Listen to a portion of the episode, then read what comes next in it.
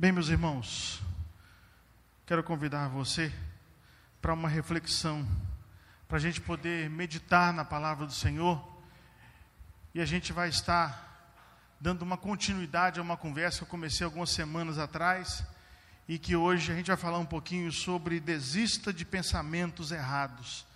E interessante que sempre quando eu vou pregar em algum lugar desconhecido, eu peço a Deus para mostrar que eu estou no caminho certo, que eu tenho que pregar esse sermão mesmo, esse tema mesmo. Me mostra, Pai, de alguma maneira. E o interessante é que hoje aqui, Papai do Céu mostrou para nós. Quando o irmão Amarildo disse aqui que a gente tem que prevalecer com a mente agora em pensamentos corretos. Porque quando a gente começa a pensar errado, vai vir dor de cabeça aí na frente. Então nós vamos conversar um pouquinho sobre isso. Funcionou não, Fernando? Ou é você que está fazendo aí? Que aqui a luzinha não acendeu, não. Tá bom, Fernandão vai mexer para nós lá. Vamos ler juntos o texto bíblico? Acima de tudo, guarde o seu coração, pois deles procede a sua vida. Isso. Sobre tudo que você tem que guardar, guarda o seu coração, pois tudo, toda a sua vida, todas as suas saídas, todos os seus afazeres, vai depender desta verdade para a sua vida. Você já parou para pensar quantas vezes você já se pegou pensando errado? Já parou para raciocinar isso? Que tem momentos que você está achando que está certo, está no caminho certo, está fazendo a coisa certa, mas seu pensamento lá na frente é, é desmascarado e você entende pensei tudo errado. Não era isso que eu tinha que ter pensado, não era isso que eu estava raciocinando de maneira correta. Crenças enganosas, crenças que limitam severamente nossa capacidade de desfrutar a vida e seguir em direção ao futuro que Deus planejou. E no pior das hipóteses, pensamentos errados, eles destroem vidas e até civilizações inteiras, se eles não forem esclarecidos e se tudo não for deixado bem claro de maneira séria e de maneira real. Pensamento errado, irmãos, é quando a gente começa a entender que não é bem por aí. Quando a gente crê que algo é verdadeiro, mas na verdade é falso. Mark Town disse uma vez a seguinte frase: Não é que você não sabe que o prejudica, é que você pensa que sabe, mas na verdade não sabe. E assim a gente vai vivendo, achando que está certo, crendo que esse pensamento que eu tenho é um pensamento correto. Pensamentos errados, eles são uma ameaça à saúde emocional e espiritual. Eles podem fazer o que na nossa vida? Segue fazendo um favor, Denis. Apertando o botãozinho aí. Primeiro, paralisar você na desesperança. Você começa a pensar, poxa, não vai dar certo. Esse negócio não vai dar certo. Aí começa a desesperança, começa a ter problemas e mais problemas encher você de falsa culpa. É, eu acho que esse negócio não deu certo, a culpa foi minha. Eu, eu, é, eu que fiz errado, eu não deveria ter feito assim. Aí você começa a colocar isso na sua cabeça.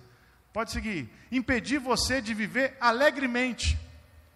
É um momento tão gostoso, um momento de tanta paz, um momento tão tranquilo, e você está com a cabeça em outro problema, achando que você pode ser ocupado, você começa a misturar as ideias e perdeu a oportunidade de experimentar uma alegria que Deus te deu, uma felicidade naquele momento.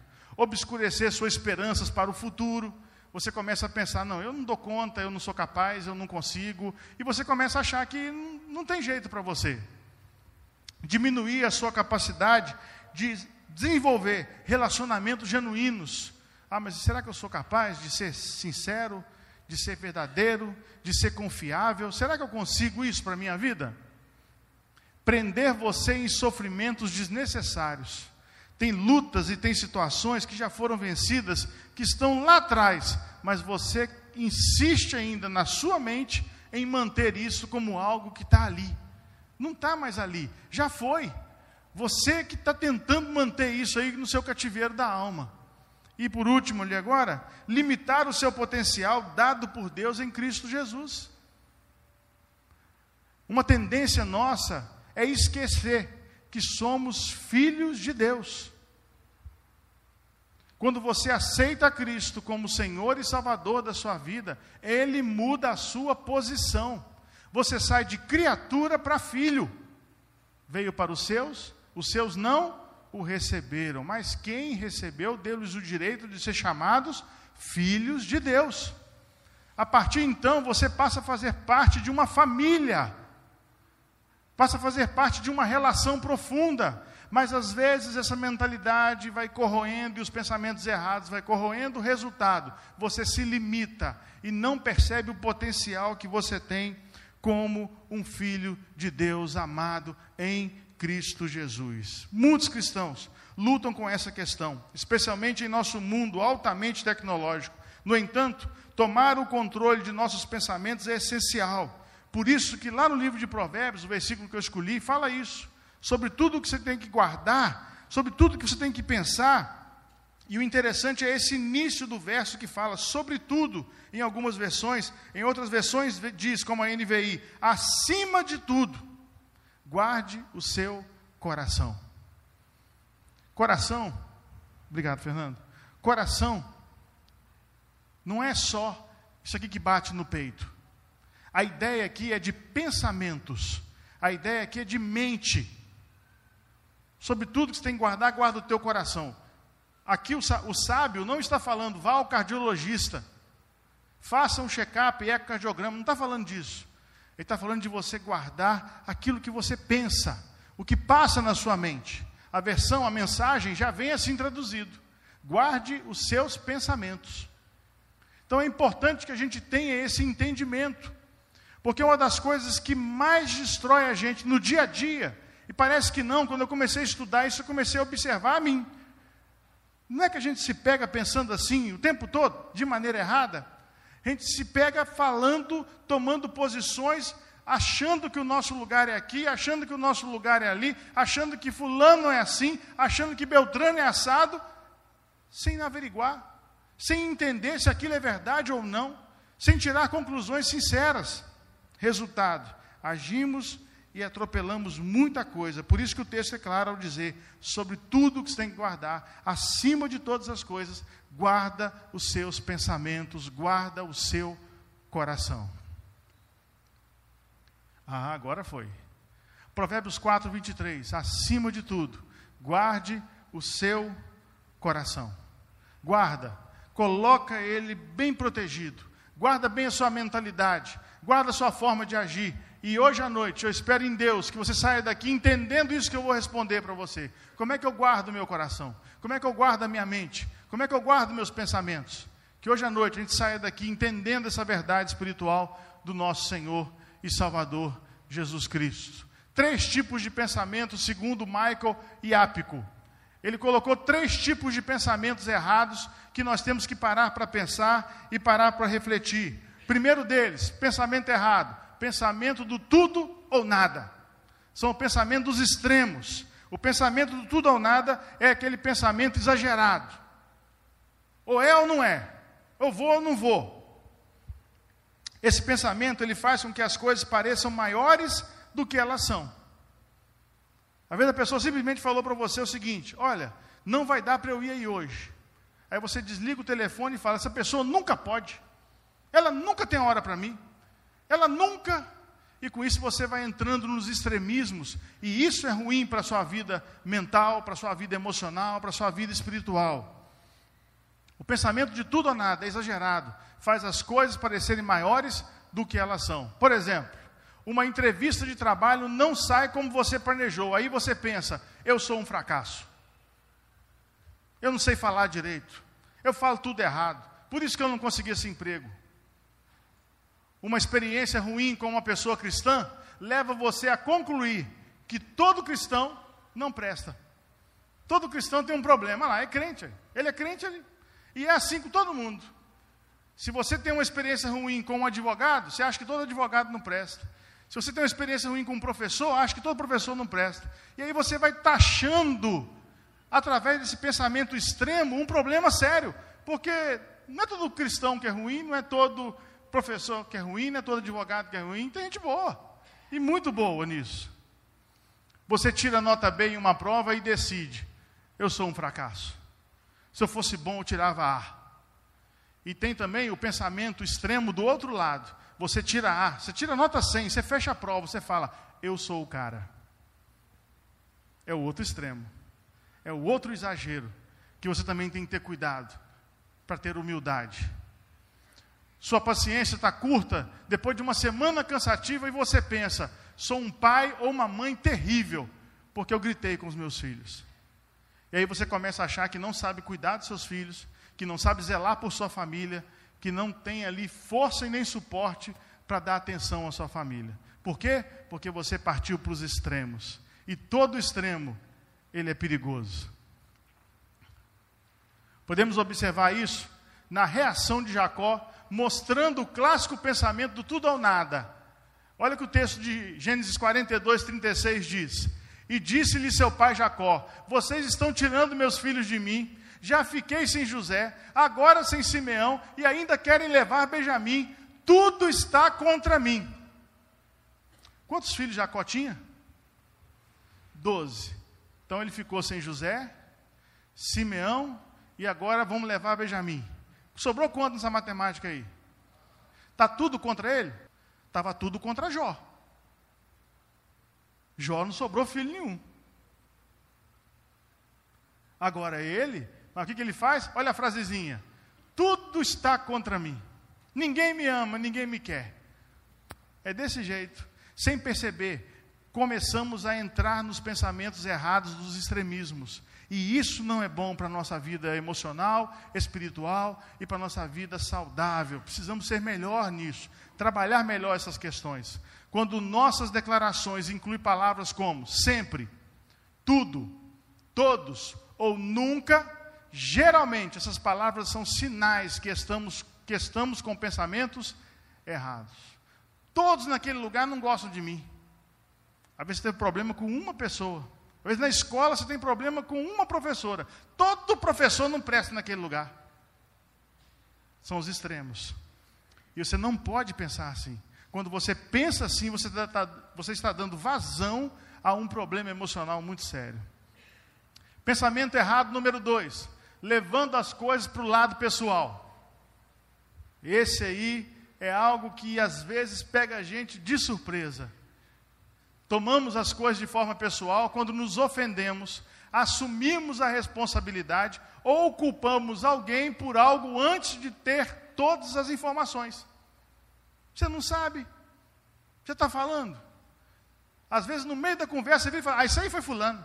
Calma, não terminou uma conversa. Por que você está falando que foi Fulano? Por que você está falando que foi Cicrano? Ah, ele não gosta de mim. Calma, você não entendeu ainda. Mas não. A nossa tendência logo é é porque eu, aí começa o eu. Eu, o pessoal não gosta de mim. Cuidado. Cuidado com a vitimização. Cuidado com esses problemas pessoais seus que estão escondidos e que precisam ser tratados. E aí, às vezes, numa conversa simples, você acha que as pessoas estão falando de você. E não é verdade. Eu lembro na minha adolescência, esses meninos de hoje é tudo de ouro, gente. Esses meninos hoje é tudo benção. Graças a Deus, aleluia, né, Felipe? Glória a Deus.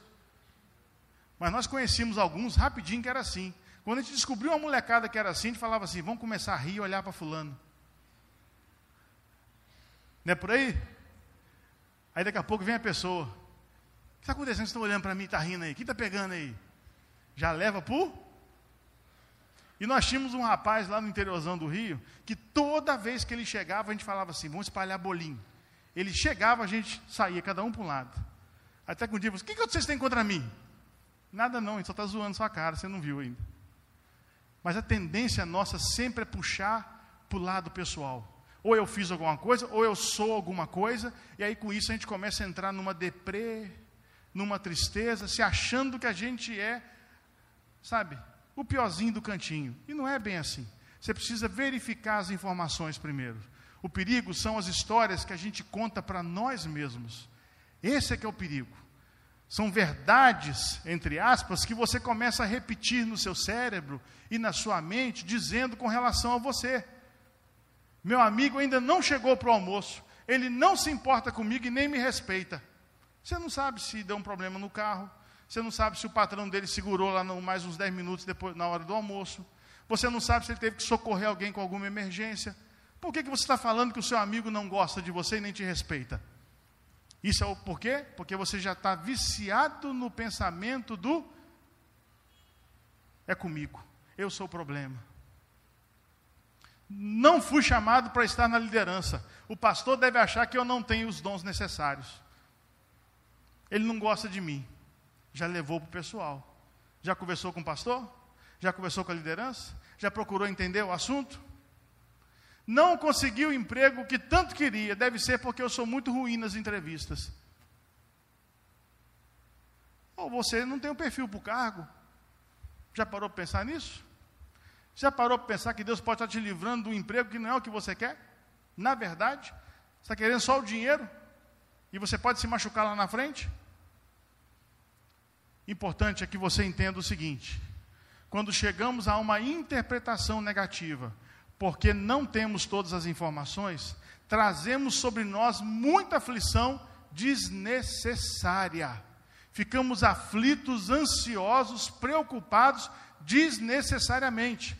Isso faz muito mal aos nossos relacionamentos, tornando-nos vítimas ou irresponsavelmente culpando outras pessoas. Há um mandamento na Bíblia que fala o seguinte: nós precisamos, perdão, o mandamento diz: não dirás falso testemunha contra o teu próximo. Êxodo 20, 16. Quando tiramos conclusões precipitadas sobre outras pessoas, nós quebramos este mandamento. Espera. Hoje tem um WhatsApp, rapidinho você fica descobrindo por que, que fulano não chegou ainda, o que está acontecendo. Mas a gente tem a pressa, é porque não controla o pensamento e é porque já está viciado em sempre levar as coisas para o pessoal e não aprendeu a separar as coisas. Tem que aprender a separar as coisas. Pensamento errado número 3. Pensando que as coisas nunca vão mudar. Essa linha de pensamento tem a ver com o futuro. Se você acredita que as coisas nunca vão mudar, permanecerá profundamente arraigado aonde? Lá atrás. Há uma frase que eu gosto de repetir constantemente: o grande inimigo do progresso é o sucesso de ontem. Ah, mas antigamente, ah, mas eu fiz isso, ah, mas aconteceu isso comigo lá atrás, ah, mas isso, aí você fica só para trás. E esquece de entender que as coisas vão mudar para frente. E aí um pensamento que vem à sua mente é: as coisas nunca vão mudar. Mas quando você assume os outros também, que uma situação pode mudar, você tem energia necessária para aplicar nas mudanças, para você conseguir desenvolver o para frente, a olhar para frente. Muita gente estagnou, muita gente hoje encostou num sofá e falou: não tem mais jeito. O McDonald's começou com um senhor de 60 anos de idade, quando ele comprou a primeira loja. Nós às vezes temos a tendência de achar que não, não tem mais jeito, já, já foi. Não, as coisas podem mudar, as coisas podem melhorar para nós, se trabalharmos, se formos firmes. Quando nos envolvemos com o pensamento errado de que nada nunca vai mudar, pensamos coisas do seguinte tipo: nunca terei um bom relacionamento. Não, nunca vou ter, não, porque não tem jeito para mim. Eu sou complicado e as coisas comigo nunca dão certo. Entenda uma coisa: muita gente usa isso para a lei de Murphy. A lei de Murphy não fala que quando as coisas vão dar erradas, elas vão dar errado. Não, a lei de Murphy ensina o seguinte: que quando as coisas vão dar, elas darão. Sejam errado ou seja certo. O que eu tenho que fazer é o quê? Fazer bem o processo para dar certo lá na frente nunca terei um bom relacionamento. Por quê? Você pode aprender a se relacionar. Você pode aprender a lidar com várias situações na sua vida. Nossa família será sempre um fracasso. Frases como essa ecoam dentro da casa, por quê? Ah, não. Sempre pensamos assim e nunca conseguimos resolver, nunca mudou nada na nossa vida. Sabe uma coisa? Nada vai mudar. Enquanto continuar solteiro, nunca serei feliz. Por quê? Por que você não vai ser feliz? Só existe um tipo de felicidade? Você pode pensar nisso também. Nunca encontraremos alguém que ensine tão bem como o professor Lucas. O professor Lucas está lá no canto lá. Ó. Bom professor. A gente nunca vai encontrar alguém como ele. Não, como ele você não vai encontrar mesmo não. Você pode encontrar pior ou melhor. Eu ia colocar Israel, né? Mas eu falei, não, eu vou colocar o Lucas. Nunca serei feliz nessa família. Tem homens que se escondem dentro de casa e falam isso no íntimo do seu coração. Se eu soubesse, não tinha casado. Essa casa nunca vai mudar. Tem que pensar nisso, meu amigo. Tem que pensar nisso também, minha irmã. Seu casamento depende dessa força aí, ó. Eu creio que as coisas podem melhorar. Nossos filhos sempre serão difíceis. Ô meninada complicada. E nisso a gente vai repetindo, vai acreditando nessas verdades, vai confiando que isso é verdade e não tomo uma posição de que as coisas podem mudar. Se eu começar a mudar, a partir de mim muita coisa boa pode acontecer. Nunca terei amigos. As pessoas tímidas sofrem um pouco com o silêncio da alma delas, de não se socializarem, talvez de se acharem estranhos naquele local, com aquelas pessoas, e aí elas acabam voltando para casa dizendo: Eu nunca vou ter amigos de verdade meu cônjuge nunca vai mudar. Minha esposa vai ser difícil. Irmãos, presta bem atenção. O rei Saul estava no palácio ouvindo um cara gigante gritar lá no alto do morro. E ele pensou, pensou, pensou e ele chegou à seguinte conclusão: não vai ter jeito não. Nós não vamos vencer esse cara não, ele é muito grande. Deus mostrou para ele que as coisas iam mudar através de um homem pequenininho, pastor de ovelhas, caba criado na roça, lá no mato, lá perto de Mendes Pimentel.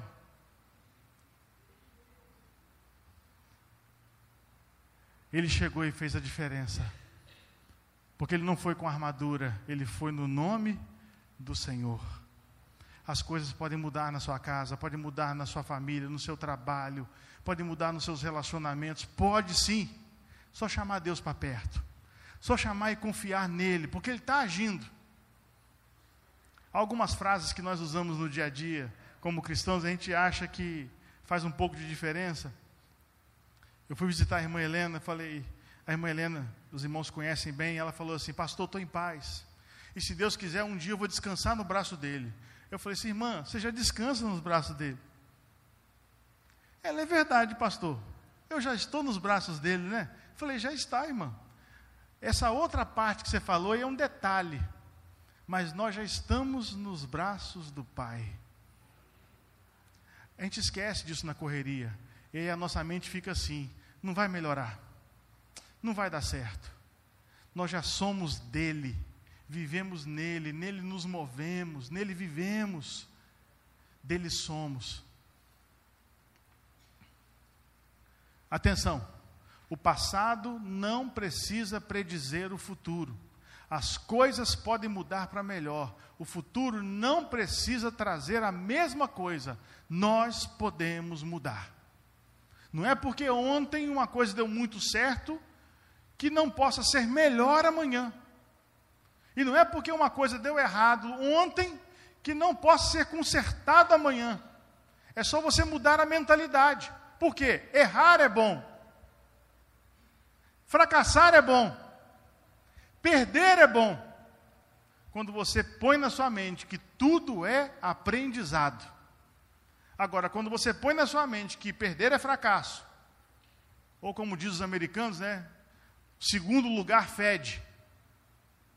Aí você começa a ter uma mentalidade que não tem jeito, o fracasso está batendo na minha porta, por isso que as coisas não vão melhorar.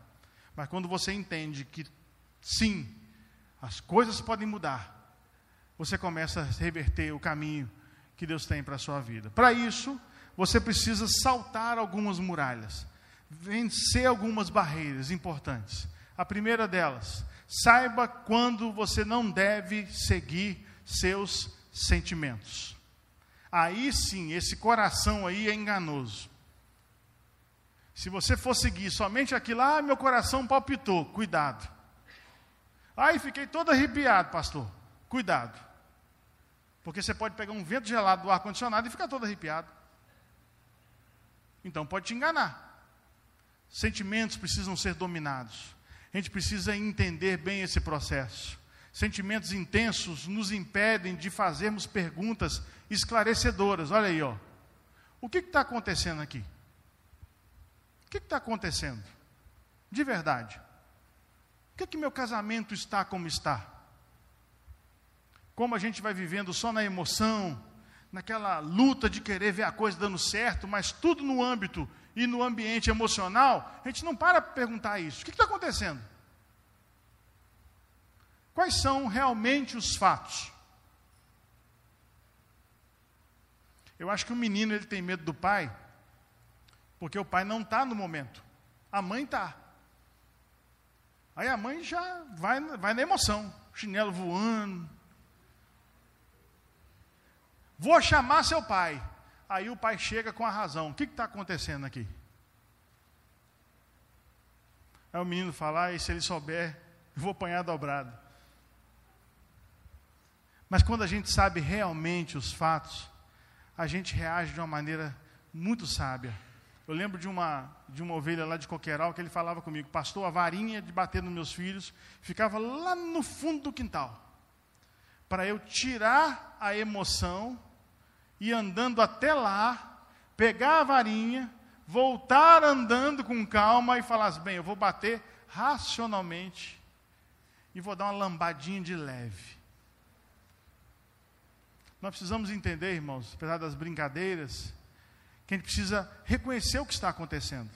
Por isso, não siga os seus sentimentos à toa. Cuidado, não vai nessa onda do ímpeto. Relaxa, espera, Tome a decisão, talvez em mais alguns dias. Acalme sua alma, para você entender o que realmente está acontecendo. O que sei que é verdade. Guarda isso. Muita gente fala que há duas verdades. Sempre há duas verdades. Não, não, não. Tem três: tem a sua, tem a minha e tem a verdade. Porque a minha pode não ser a verdade, a sua também pode não ser a verdade.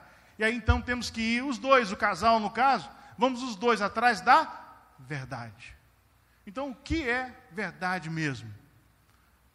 Que resultados eu estou esperando? O que eu estou esperando?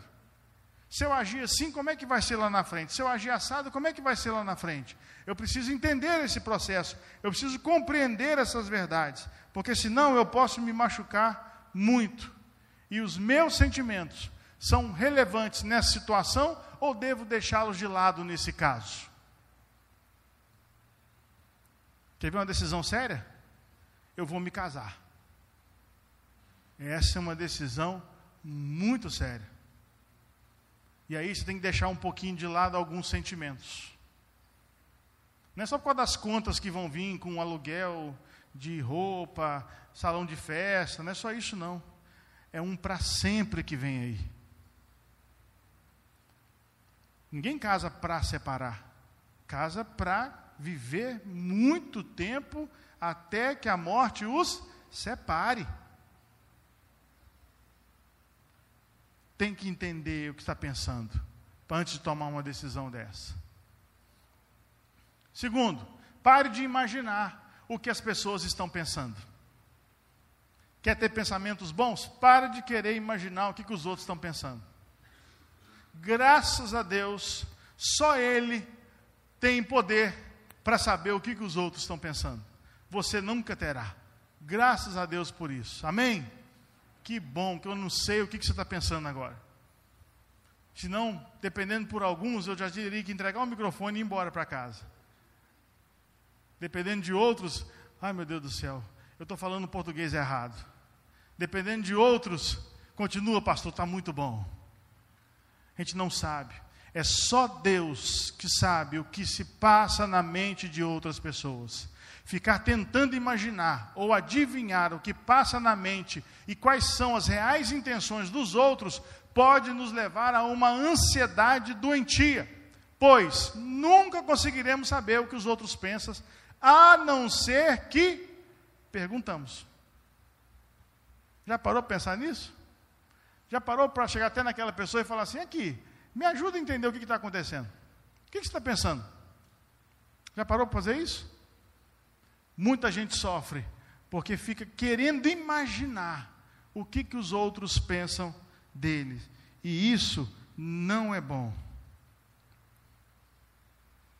Terceiro, faça algo diferente.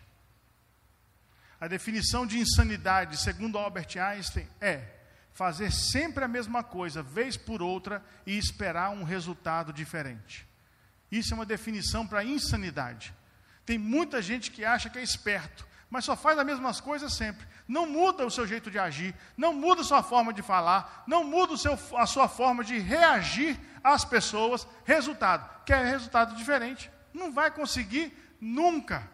Você quer ser uma pessoa com uma mentalidade saudável, quer ter uma mente forte, quer ser um vencedor com a sua mente sadia? Comece a fazer coisas diferentes. Comece a pensar coisas diferentes. Nós estávamos aqui no início do culto ouvindo um quarteto de cordas, e eu lembrei de uma reportagem que eu assisti, falando que quando você ouve cinco minutos seguidos de música clássica, a parte de inteligência mais forte do seu cérebro é ativada. E há algumas pessoas, algumas escolas, principalmente na Europa, que os alunos, antes de começarem a estudar, eles ouvem música clássica para ativar. Eu estou falando isso. Nosso cérebro, irmãos, ele é um conjunto, um emaranhado de informações. A neurociência está indo a fundo de tantas coisas. Quantas coisas nós podemos saber através do nosso cérebro? Quantas informações estão retidas aqui? Mas nós queremos manter a mesma coisa, o mesmo padrão, e não fazemos nada diferente para mudar a nossa história, para reescrevermos as nossas, a nossa história. Então, presta bem atenção com isso. O futuro não precisa ser uma repetição do passado. Hoje pela manhã aqui, quem não veio perdeu. Que palestra boa sobre tecnologia e escola bíblica dominical. Que lições interessantes nós aprendemos sobre tecnologia. Entendendo que tecnologia não é somente celular, é, computadores, tablets, não, não é só isso, não. Tecnologia tem a ver com o fazer. Sempre se teve uma tecnologia, mas agora mais do que nunca nós estamos avançados. E está correndo. Já tem nas lojas do Brasil celular que dobra. Ele dobra, a tela dobra. Então a coisa está correndo. Mas às vezes nós agimos em casa, nos nossos relacionamentos, querendo repetir o passado. Não vai conseguir. Faça algo diferente. Faça algo que é verdadeiramente importante. Quando você se encontrar diante de uma muralha e tiver que transpô-la, faça essas duas perguntas. Primeiro, estou disposto a parar de fazer algo que já estou acostumado, mas que não está dando certo, e tentar algo desconhecido, mas que pode ter mais chances de sucesso? Eu estou disposto a isso.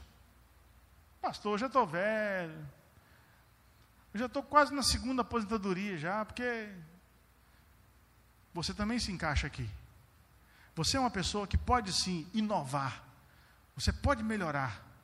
E começa tendo uma mente que está entendendo que as coisas podem ser melhor. E parar com pensamentos errados. Mas tem, tem que estar disposto para isso. Segunda pergunta: do que vou me arrepender daqui a 20 anos, daqui a 10 anos, se não me levantar e fizer alguma coisa para mudar essa situação? Do que eu vou me arrepender? Ah, se eu tivesse feito isso, ah, se eu tivesse feito aquilo, ah, se eu... Então, a partir de hoje, esse ah, se eu tivesse feito, tem que dar um ponto final na sua história. E você tem que começar a pensar: o que, que eu vou fazer a partir de hoje, para daqui a 20 anos, daqui a 10, eu não me arrepender e olhar para trás e falar: eu não somente deixei uma herança, que é coisa para os outros, eu também deixei um legado, coisas nos outros. Eu preciso entender isso e viver assim. Então, concluindo, acima de tudo, guarde o seu coração, pois dele depende toda a sua vida. Mudar os pensamentos vai ajudar você em toda a sua vida. Por isso, que o apóstolo Paulo escreveu a igreja em Roma. Portanto, irmãos, rogo pelas misericórdias de Deus que se ofereçam em sacrifício vivo, santo e agradável a Deus. Esse é o culto racional de vocês. E não se amoldem ao padrão deste mundo, mas transformem-se. Achei interessante. Parte da gente. Esse transformem-se parte de nós. Você consegue entender isso aí no tempo verbal? Deus está disposto a nos moldar e a nos mudar em tudo mas eu também tenho que estar disposto a essa transformação. Que transformação, pastor? Pela renovação da sua mente. O campo de batalha espiritual daquele que quer servir ao Senhor é a mente. Os sofismas, que são as fortalezas espirituais lançadas pelo inimigo de nossas almas, é na nossa mente que ele vai trabalhar, é na nossa cabeça.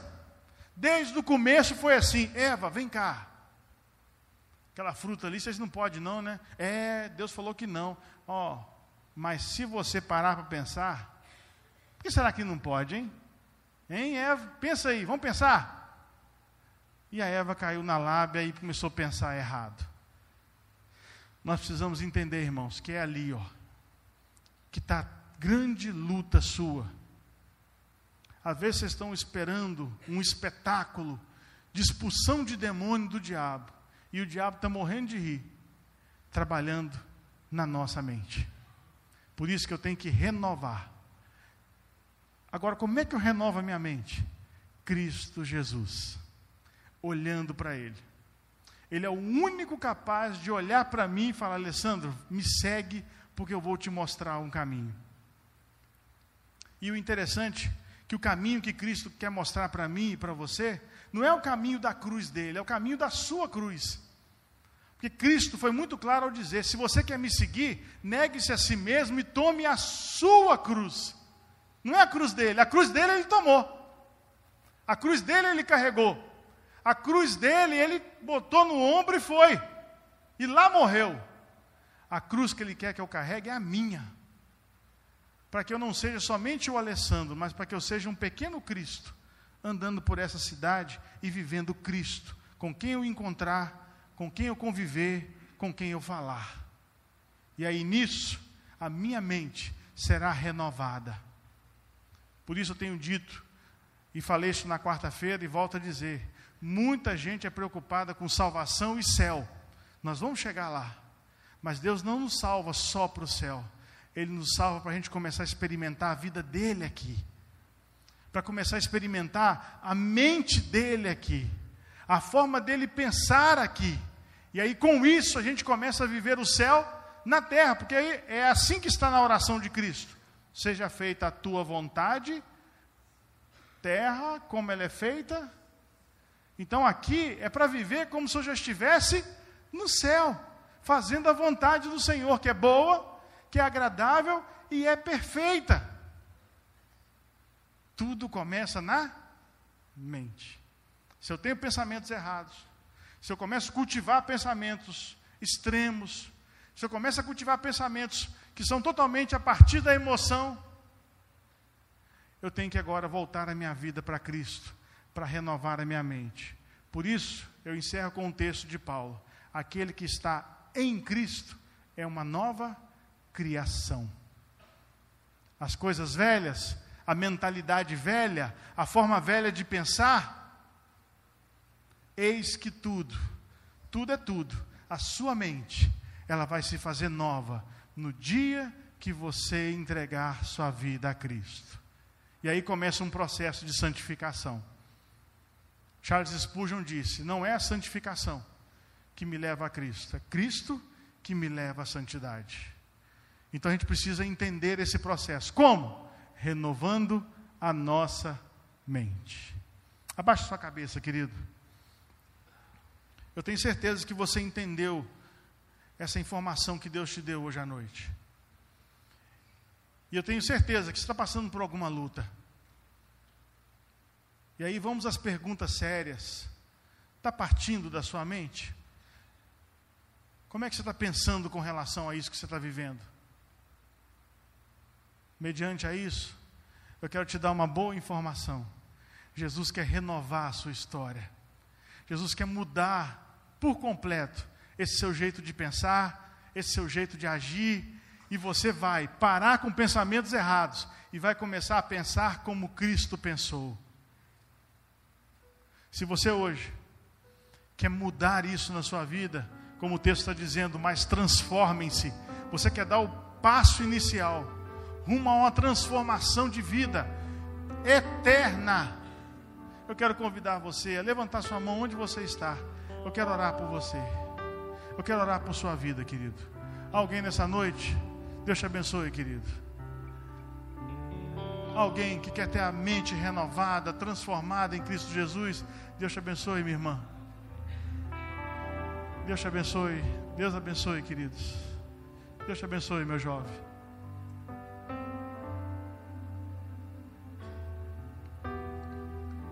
Deus vai te renovar. Mas você tem que ir para Ele e abraçá-lo, chamá-lo de mestre e caminhar com Ele.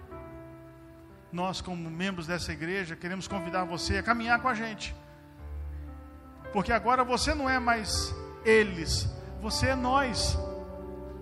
Estamos juntos agora, nesse mesmo trilho da renovação da mente, da santidade, do entendimento, das revelações de Cristo Jesus para nós. Ó oh, Pai, irmãos e irmãs levantaram a mão querendo a transformação da mente, querendo mais de Cristo querendo um envolvimento contigo num relacionamento íntimo e pessoal. Transforme-os, Pai, a imagem do teu filho Jesus. Dê força na caminhada, Pai. Dê entendimento, ó Deus amado. E nos use para sermos instrumentos, ó Deus, como discípulos amados na caminhada rumo ao céu. Que o Senhor nos ajude a sermos servos deles a servi-los em amor e a instruí-los na instrução do Teu Espírito Santo, meu Pai. Renove esses corações, renove essas mentes, meu Pai, todo dia. Renove nossa mente todo dia, para que a gente possa viver, ó Deus, de uma maneira plena diante do Senhor. Se há alguém aqui sofrendo, Pai, por pensamentos errados, que essa pessoa vá para casa, que hoje seja um dia de conserto que a segunda-feira, amanhã, seja um dia diferente para a história dessa pessoa. Eu sou uma delas que quero cada dia mais renovar-me mais em Ti. E eu sei que aqui há muitos assim. Vem sobre nós, Pai. Obrigado por falar conosco. Não merecemos nada disso, mas o Senhor é bom. E hoje as suas misericórdias vieram sobre nós. Aleluias, aleluias. Obrigado, meu Pai. Obrigado. Em nome de Cristo que oramos. Amém, Jesus. Amém.